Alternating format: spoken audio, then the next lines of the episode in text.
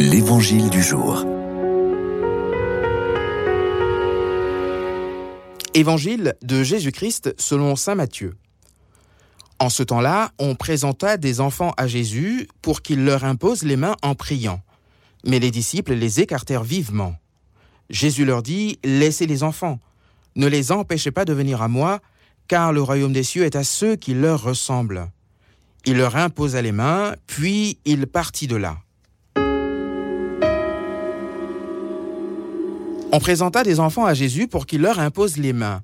C'est l'efficacité du contact avec l'humanité de Jésus, lui qui Dieu fait homme. Contact qui guérit et sanctifie, comme ce fut le cas pour la femme Hémorris ou encore pour le sourd-muet. Des petits-enfants. Ils sont caractérisés par une situation de dépendance profonde. Au-delà des différences culturelles propres aux diverses sociétés, il y a une constante caractéristique de ces petits-enfants.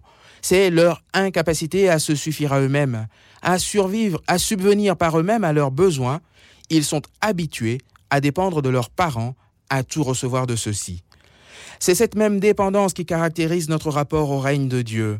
Nous ne pouvons pas le fabriquer par nous-mêmes, nous ne pouvons que le recevoir de Dieu. Ou plus précisément, l'accueillir, c'est-à-dire le recevoir non pas dans une attitude passive, mais avec zèle et enthousiasme.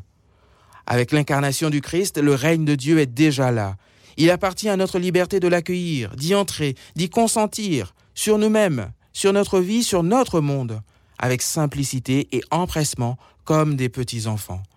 C'est l'esprit d'enfance qui a été si bien développé par sainte Thérèse de Lisieux. Par le baptême, nous sommes devenus enfants de Dieu. Apprenons donc à tout recevoir de lui comme des petits enfants, avec simplicité et enthousiasme. Comme nous le disons dans la prière du Notre Père, Seigneur, que ton règne vienne.